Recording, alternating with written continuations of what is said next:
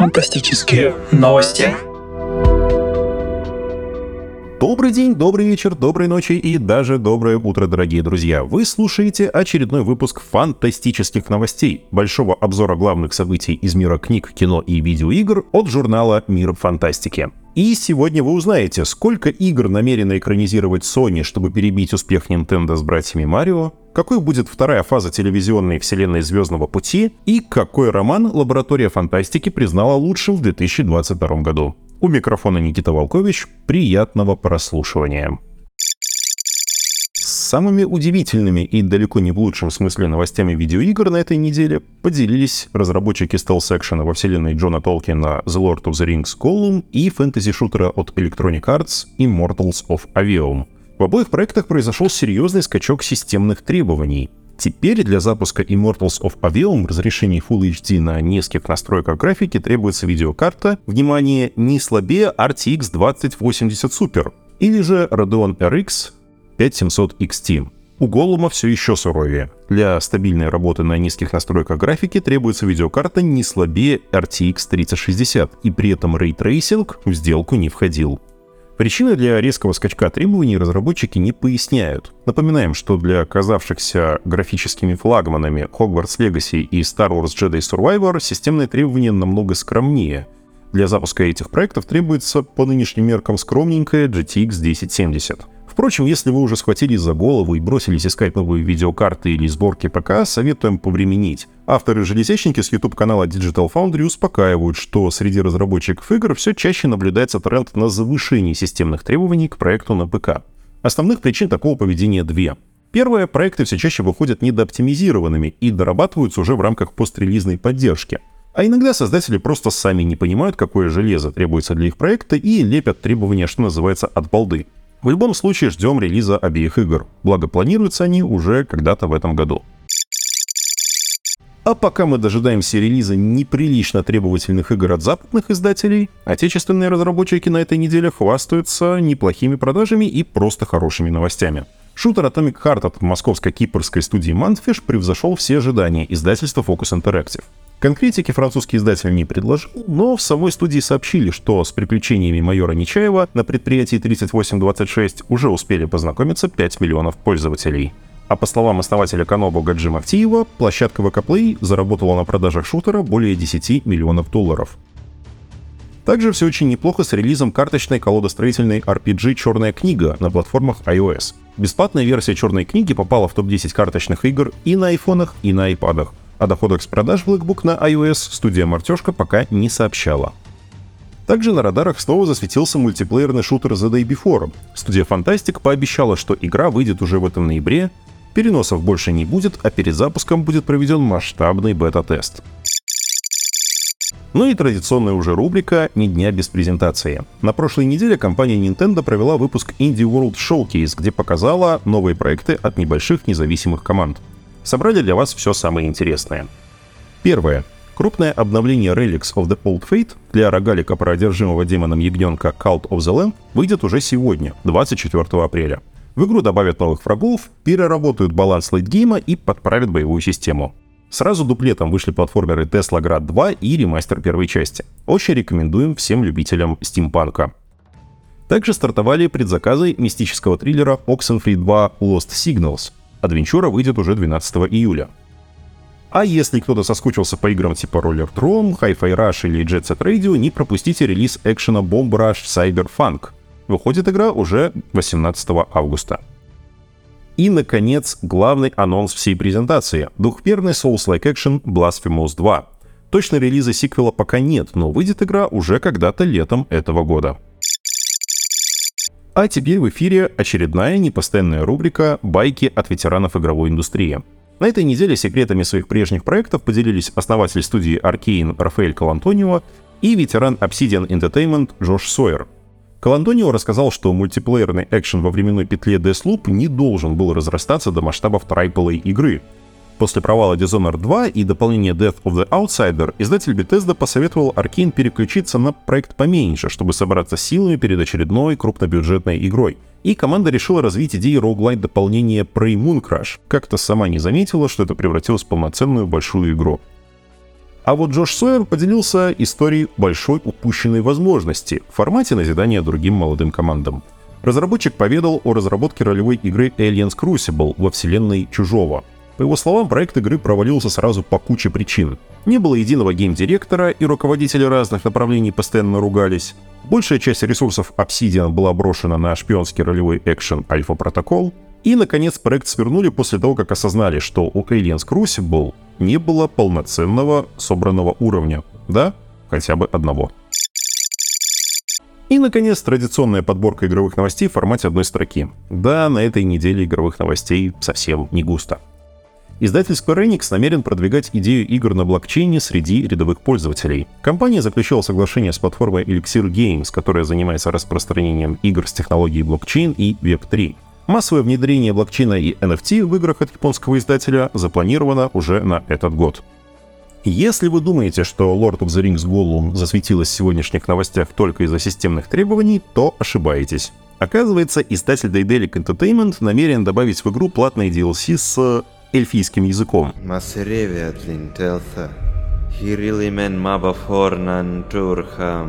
Да-да, чтобы услышать, как персонажи разговаривают на Синдарине, нужно доплатить.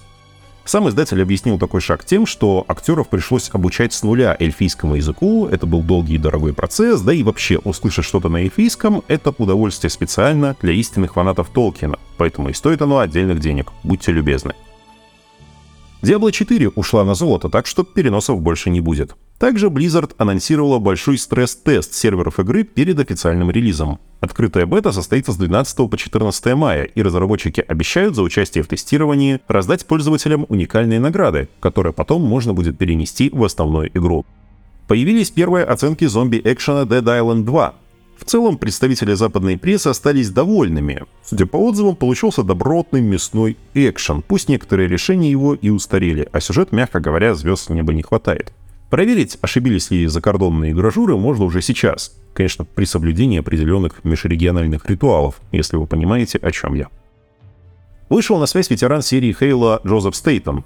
После ухода из Microsoft бывший босс Halo Infinite пристроился на Netflix. Там он руководит неким AAA проектом по новой франшизе. Никаких подробностей проекта Стейтон пока не раскрыл. Закончим игровой блок двумя приятными и просто, извините, красивыми анонсами. Первое — это мультиплеерный симулятор Квидича. Да, студия Unbroken сделала то, что отказались добавлять в свою игру создатели Hogwarts Legacy. Обещают не только традиционные матчи по Квидичу, но и какие-то другие соревновательные режимы, а также полную кастомизацию персонажа. Дата релиза пока неизвестна, но можно уже подать заявку на участие в закрытом тестировании. И последний анонс прошедшей недели. Красивейший хоррор By Sweet Carol. Игра выглядит как ожившая и мрачная версия диснеевского мультика про Белоснежку, и, честно говоря, это просто прекрасно. Сюжетная завязка элементарная. Главная героиня расследует исчезновение девушки по имени Кэрол Симмонс и отправляется в некий сад грез, где встречает удивительных и жутких существ. Релиз By Sweet Carol назначен на когда-то в 2024 году. Переходим к новостям кино.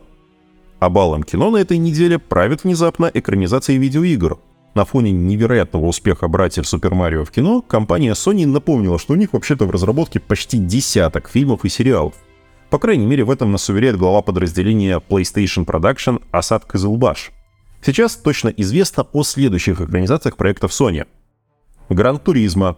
Фильм по мотивам гоночной серии от режиссера Нила Бломкомпа выйдет уже в августе. Второй сезон The Last of Us официально анонсирован и находится в активной разработке.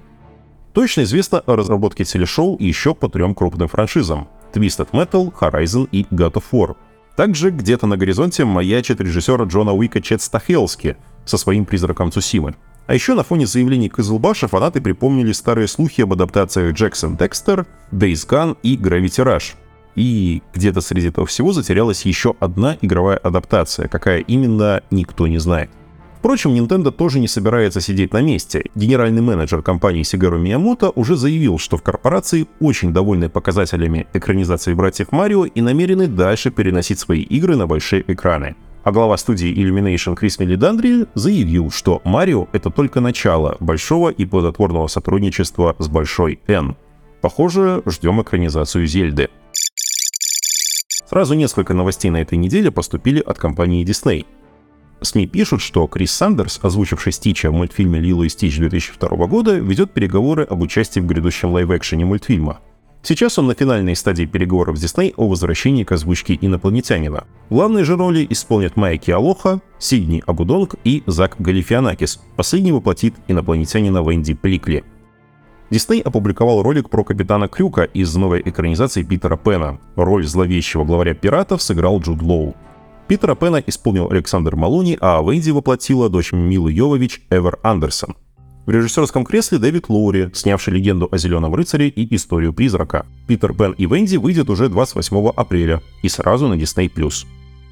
И заканчиваем внезапной новостью о проекте, которую вы почти наверняка не смотрели. Дисней закрыл сериал «Сокровища нации на краю истории» сразу после первого сезона. Шоу было расширением кинофраншизы с Николасом Кейджем. В центре же сюжета на краю истории находилась находчивая мечтательница Джесс, которая отправилась в приключения, чтобы узнать правду о прошлом и спасти утерянное панамериканское сокровище. Сериалу, конечно, пришел конец, но упорные слухи о разработке фильма с самим Кейджем все еще ходят, так что надеемся и верим. За то, что точно уже не отменят, так это сериал от HBO «Рыцарь Семи Королевств». Писатель Джордж Мартин прокомментировал недавний анонс и поделился целой кучей подробностей, хотя вроде как не должен был так много рассказывать. Во-первых, рабочее название проекта «Рыцарь Семи Королевств. Межевой рыцарь» по первой повести. Оно может измениться, но сериал точно не станут называть «Приключения Дунка и Эгга», поскольку, цитата, «миллионы зрителей вообще не в курсе, кто это такие».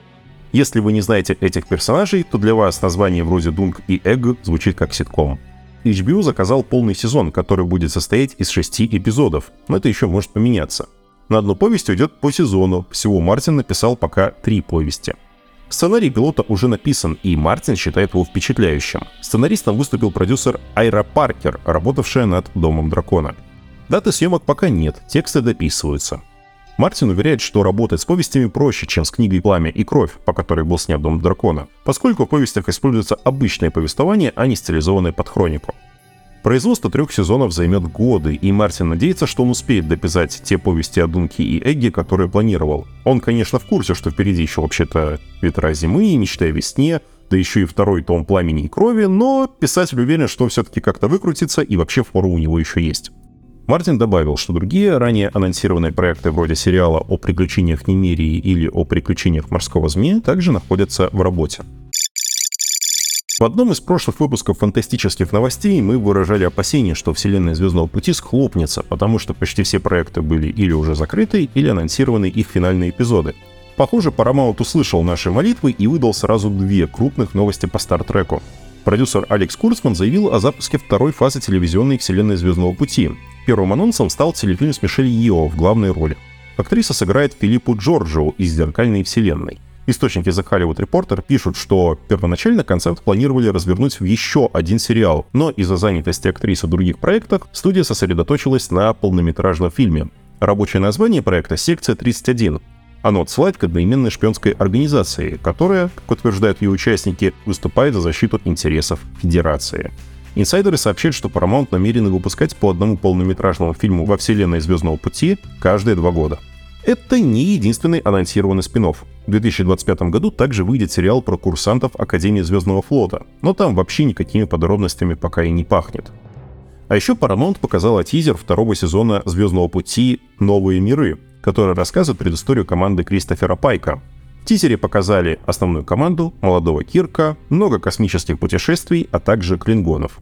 Выйдет второй сезон «Новых миров» 15 июня. А теперь обязательная и постоянная рубрика «Новости экранизации». BBC планирует запустить в работу еще одну экранизацию знаменитого романа Уильяма Голдинга «Повелитель мух». На этот раз адаптацию представят в формате сериала. Займется сценарием Джек Торн, который ранее перенес ТВ-формат трилогию Филиппа Пулмана «Темное начало», а также работал с Джоан Роулинг над Гарри Поттером и Проклятым дитя. Параллельно он написал сценарий обеих частей Энолы Холмс с Милли Бобби Браун и Генри Кевиллом для Netflix. «Повелителя мух» экранизировали дважды, в 1963 году и в 90-м. Оба раза в виде полнометражных фильмов. Продюсером новой версии «Повелителя мух» выступает Шарлотта Мур, работавшая над сериалом «Половое воспитание». Еще в 2019 году СМИ сообщали, что новую версию «Повелителя мух» планировал снять Лука Гуаданино, известный по хоррору «Суспирия». С тех пор новостей о той адаптации так и не поступало. Нил Гейман сообщает, что второй сезон «Песочного человека» уже написан. Сейчас идет кастинг для первого эпизода, который вскоре начнут снимать. Релиз второго сезона «Сэндмена» состоится не раньше 2024 года.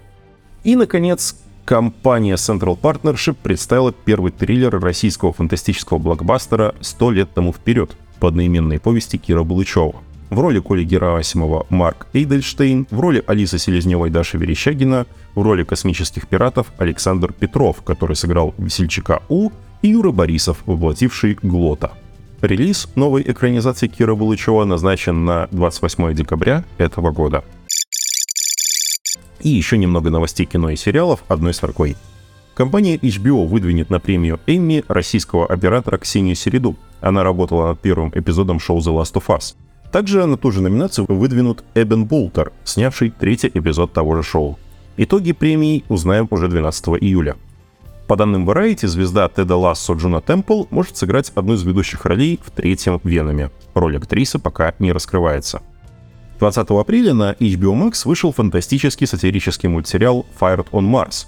Действие разворачивается в недалеком будущем. Люди колонизировали Марс и, разумеется, обустроили там офисные площадки и здания, где работают самые обычные клерки – но однажды графического дизайнера Джеффа Купера увольняют, и он вынужден как-то выживать на Красной планете.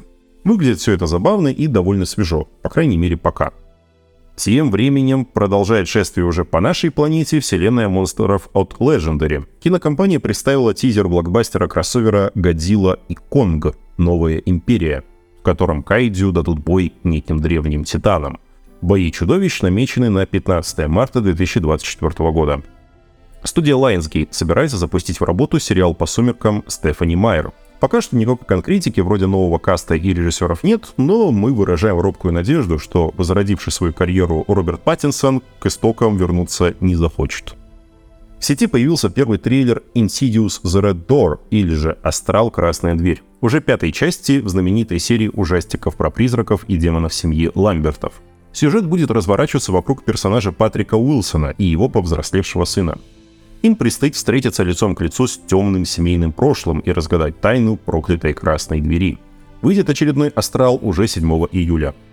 Онлайн-кинотеатр ОККО начал снимать продолжение российской постапокалиптической драмы «Выжившие». Причем подготовят как еще один полноценный сезон на 8 эпизодов по 50 минут, так и 5 самостоятельных небольших веб-сериалов про других персонажей. Оба сериала продолжат рассказывать о мире на грани катастрофы, охваченном неизвестной науке болезнью. А закончим мы с кино на сегодня новостью из рубрики «Из гроба постучали». Спустя 10 лет после закрытия мультсериал «Металлоапокалипсис» все же завершится. В формате полнометражки «Металлоапокалипс. Army of the Doomstar». Если вы помните, история оригинального сериала закончилась буквально на полусловие, и Army of the Doomstar обещает логичное завершение истории группы Dead Clock. Кстати, в поддержку мультфильма выпустят и четвертый студийный альбом вымышленной группы под названием Death Album 4. Точной даты релиза у проекта пока нет. А теперь с чистой совестью к книжным новостям. Первонаперво расскажем об итогах премии «Книга года 2022» от лаборатории фантастики. Лучшим переводным произведением назвали роман Кей Джей Паркера «16 способов защиты при осаде», а лучшим русскоязычным произведением — сборник «Дракон и Карп» Генри Лайна Олди. Лучшей переводной повестью назвали Ханну Рейниеми «Сервер и дракон», а русскоязычной рядовой леший Евгения Лукина. В номинации «Лучшая литературная критика» победил нонфикшн «Лавкрафт. Я Провиденс» Сунанда Триамбака Джош, а лучшей антологией признали сборник составителя Сергея Шикарева «Новое будущее». Кстати, о нем мы рассказывали в одном из предыдущих выпусков фантастических новостей. И, наконец, главные книжные анонсы прошедшей недели. Внимание, все перечисленные новинки выйдут ориентировочно в мае-июне. Астрель СПБ представила сборник рассказов английского мастера хоррора Адама Невилла «Уснут не все». Книга завоевала британскую премию фэнтези. На 384 страницах расположились 11 рассказов, написанных Невиллом в разные годы. Читателей ждут очень разные истории. Про Белый дом на холме, куда спускаются ангелы, про древние леса Европы, где обитают кровожадные боги, про дорогие апартаменты, на которые наложено проклятие. Напомню, что произведения Адама Невилла уже дважды экранизировались. Возможно, вы даже смотрели фильмы «Ритуал» и «Никто не уйдет живым». Еще один анонс от Астрели – продолжение романа Тады Томпсона «Роузвотер» с подзаголовком «Восстание». Это вторая часть трилогии «Полынь». Книга также выходит с рейтинга 18+, содержит нецензурную брань, и все прочие прелести. Восстание номинирован на премии Хьюго, Локус и британскую премию Ассоциации научной фантастики. Книга, действие которой разворачивается в 2067 году, продолжает историю города Роузвотера, выстроенного вокруг инопланетного купола. Теперь у города есть новый харизматичный мэр Джек Жак, и он объявляет Роузвотер свободным государством, независимым от Нигерии. Вот только с инопланетной жизнью в последнее время творится что-то странное. А издательство Эксмо показало обложку нового переиздания пехотной баллады Терри Пратчета, Обложку нарисовала художница Полина Граф, которая ранее проиллюстрировала «Благие знамения», «Правду» и цикл о Мосте фон Липвиге. В аудиоформате мы никак не можем показать обложку, но поверьте на слово, красиво как всегда. Если вы только начинаете собирать Терри Пратчета, то эта серия может стать хорошим подспорьем. Наконец, Азбука готовит к выходу новые романы писателя Глена Кука, уже пятый сборник о приключениях частного детектива Гаррета в королевстве Карента. Этот фэнтезийный нуар – одна из самых известных серий Кука, пожалуй, наравне с «Черным отрядом». В сборник войдут одни из последних романов цикла «Шепчущие никелевые идолы», «Жестокие цинковые мелодии». Закончим сегодняшнюю подборку книжных новостей литературной редакции от нашего автора, литературного критика и фантастиковеда Василия Владимирского. Сегодня у нас сборник рассказов Харлана Эллисона «Эликсиры Эллисона от глупости и смерти» от издательства АСТ. Харлан Эллисон, вероятно, главный рассказчик в американской научной фантастике 60-х, 80-х. То есть э, единственный чувак, который писал только рассказы и этим прославился. Он, правда, много чего еще делал, сочинял сценарии, составлял сборники, устраивал склоки, но это отдельная история. Четверть века назад Эллисон расплевался с одним из э, российских издателей. Там обе стороны были хороши, если что, можете поискать подробности в интернетах. Суть в том, что после этого скандала в России его перестали печатать вовсе. Авторские сборники сборники неважно продаются, а связываться с неадекватом себе дороже. Но теперь Эллисон умер, в нищете и забвении, как положено настоящему писателю в полуразрушенном доме, а его правоприемник, режиссер и продюсер Майкл Стражинский, человек куда более покладистый. В итоге в России после 25-летнего перерыва вышло аж два сборника писателя. «Эликсиры Эллисона от любви и страха» в прошлом году, и вот только что в марте 2023-го «Эликсиры Эллисона от глупости и смерти». На самом деле это две половинки гигантского амнибуса ретроспективы к 50-летию с момента творческого дебюта писателя. На английском этот том издавался в 2001 году. Если вы считаете, что в современной фантастике слишком много повесточки, то вы просто не читали настоящую фантастику для взрослых, которую писали в 60-х, 80-х. В рассказах Эллисона находят отражение все ключевые события его эпохи. Хиппи, война во Вьетнаме, борьба против сегрегации, уличные банды, консюмеризм и так далее и тому подобное. При этом написано изобретательно, живо, образно, пробирает до дрожи. В этом двухтомнике Эллисон э, демонстрирует широчайший диапазон от жесткого пост Остапа, вроде рассказа «Парень его пес» и антиутопии вроде «Покайся, Орликин», сказал тик-такчик, до Стивен Кинговских ужастиков и Рэй Брэдберевской лирики. В общем, отличный повод начать знакомство с его творчеством. К переводам, конечно, есть вопросики. Иногда это просто такой привет из 90-х, если помните эти чудовищные кое-как сляпанные из любительских переводов книжки. Но что поделаешь, от добра добра не ищут, за неимением Гербовой пишем на простой.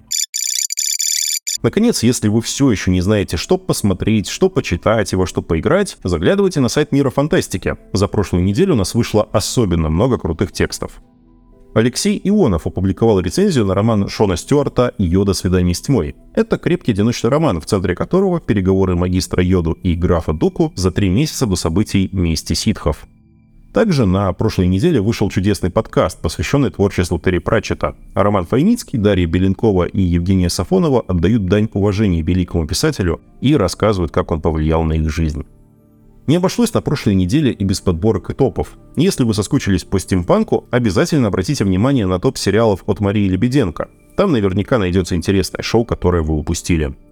Антон Первушин тем временем посмотрел фильм «Вызов» и задался логичным вопросом, а стоило ли его вообще снимать в космосе? Ответы в большой и вдумчивой статье. Еще один отличный текст от Алексея Ионова «Отзыв на трех мушкетеров».